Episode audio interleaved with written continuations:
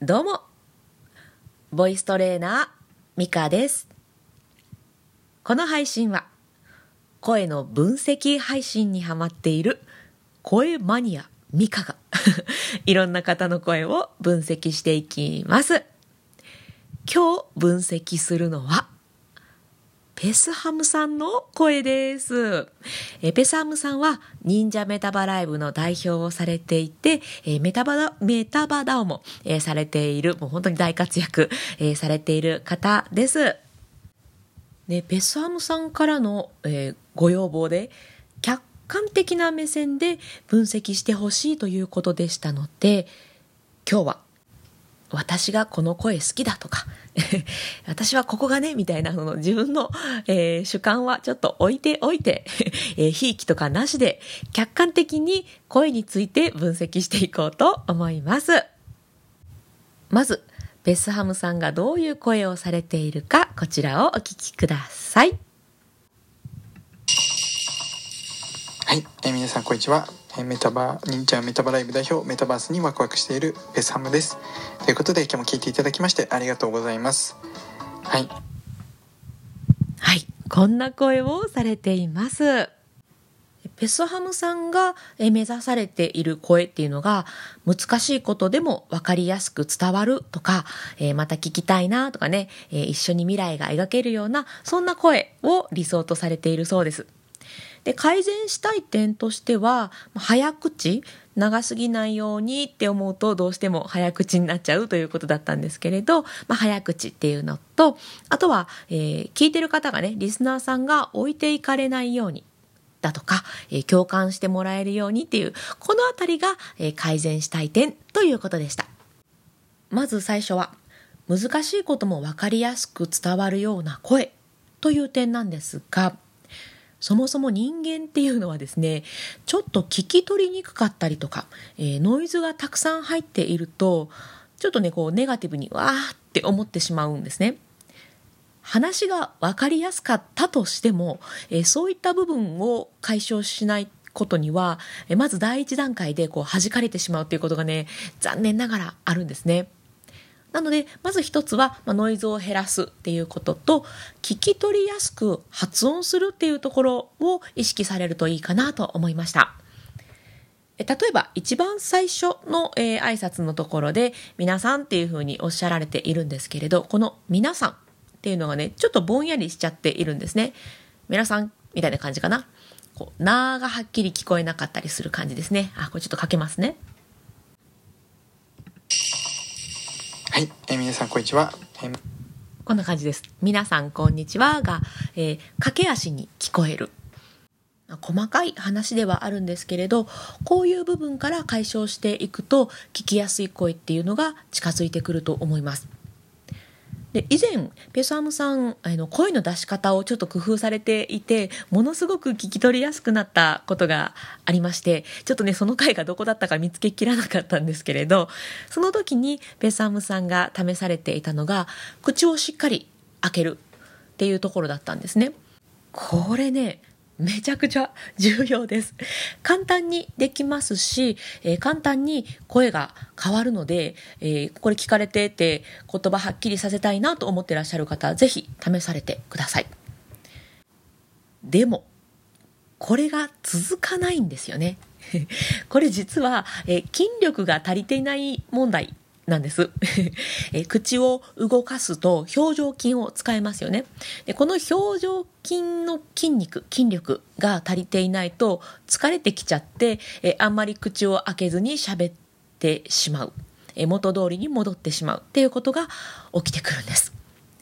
なかなかね、表情筋って、あの、ふんふん鍛えるようなことではないので、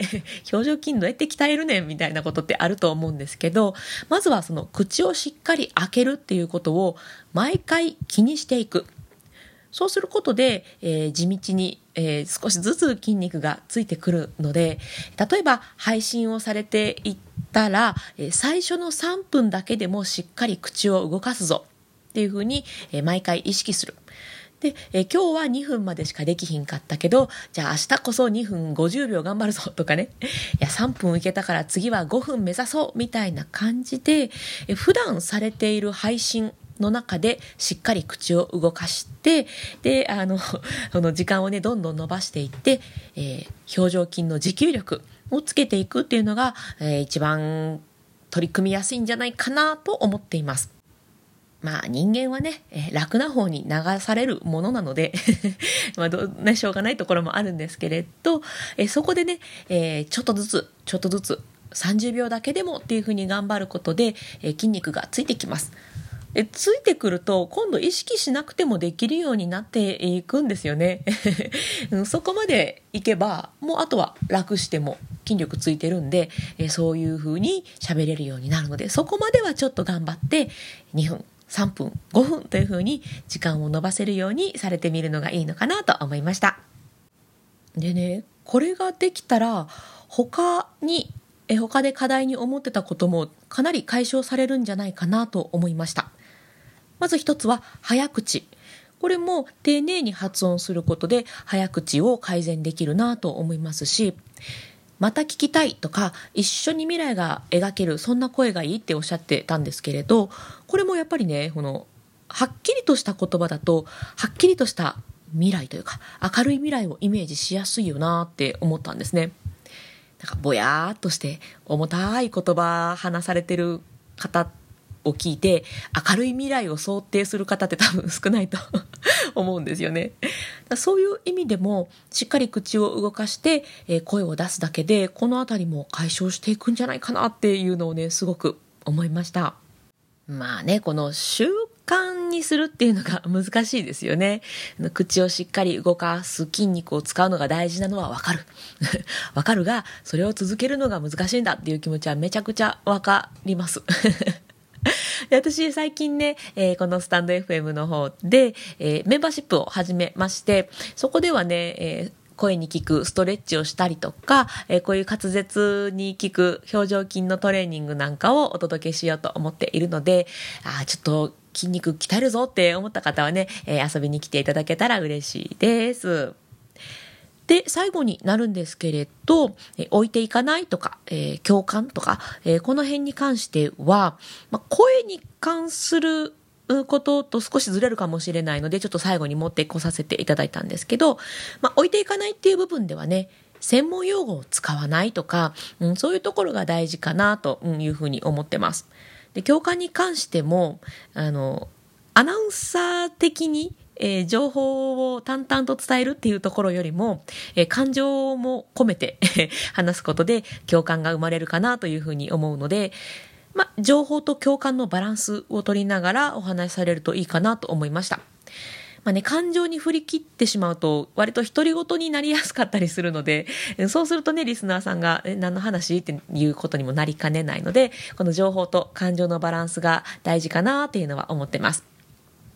で、えっと、ペサムさんは、池早さんとか、えー、鳥居さんとか、周平さん、この方々を、えー、参考にされているということで、これまたね、声っていうよりは、構成力が大事かなっていうふうに思ったんですよね。で、この方々ってもう文章めっちゃ書ける方々じゃないですか。で、ブログとかでね、えっ、ー、と、まあ、結果出されている方で、今はもしかしたら下書きなしでお話しされてるかもしれないですけれど、もうそもそも、えー、どういう冒頭を始めて、えー、どういう演出を入れて最後ゴールに持っていくかみたいなのってもう文章書いてらっしゃる時から意識されてると思うんですよね。でそれを音声でやっているっていう形だと思うのでこの話の構成力、うん、この辺を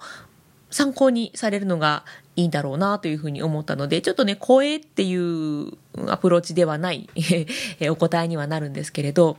まずゴール決めてね、えー、リスナーさん、まあまあ、ブログだったら、読み手さんにどういう行動をしてほしいんだろうなっていうゴールをまず決めて、で、そのゴールに向けてどんな演出をするか、ね、そういうのをね、考えながらお話しすると、うん、話の構成力もぐぐっと上がるんじゃないかななんて思っております。はい、ということで今日はペサハムさんの声を分析させていただきました。やっぱりね、口をちゃんと動かさないと、私もペサムさんみたいな、ペサムさんになっちゃいますね。ペスハムさん。しっかり口を動かすっていうのが重要です。うん。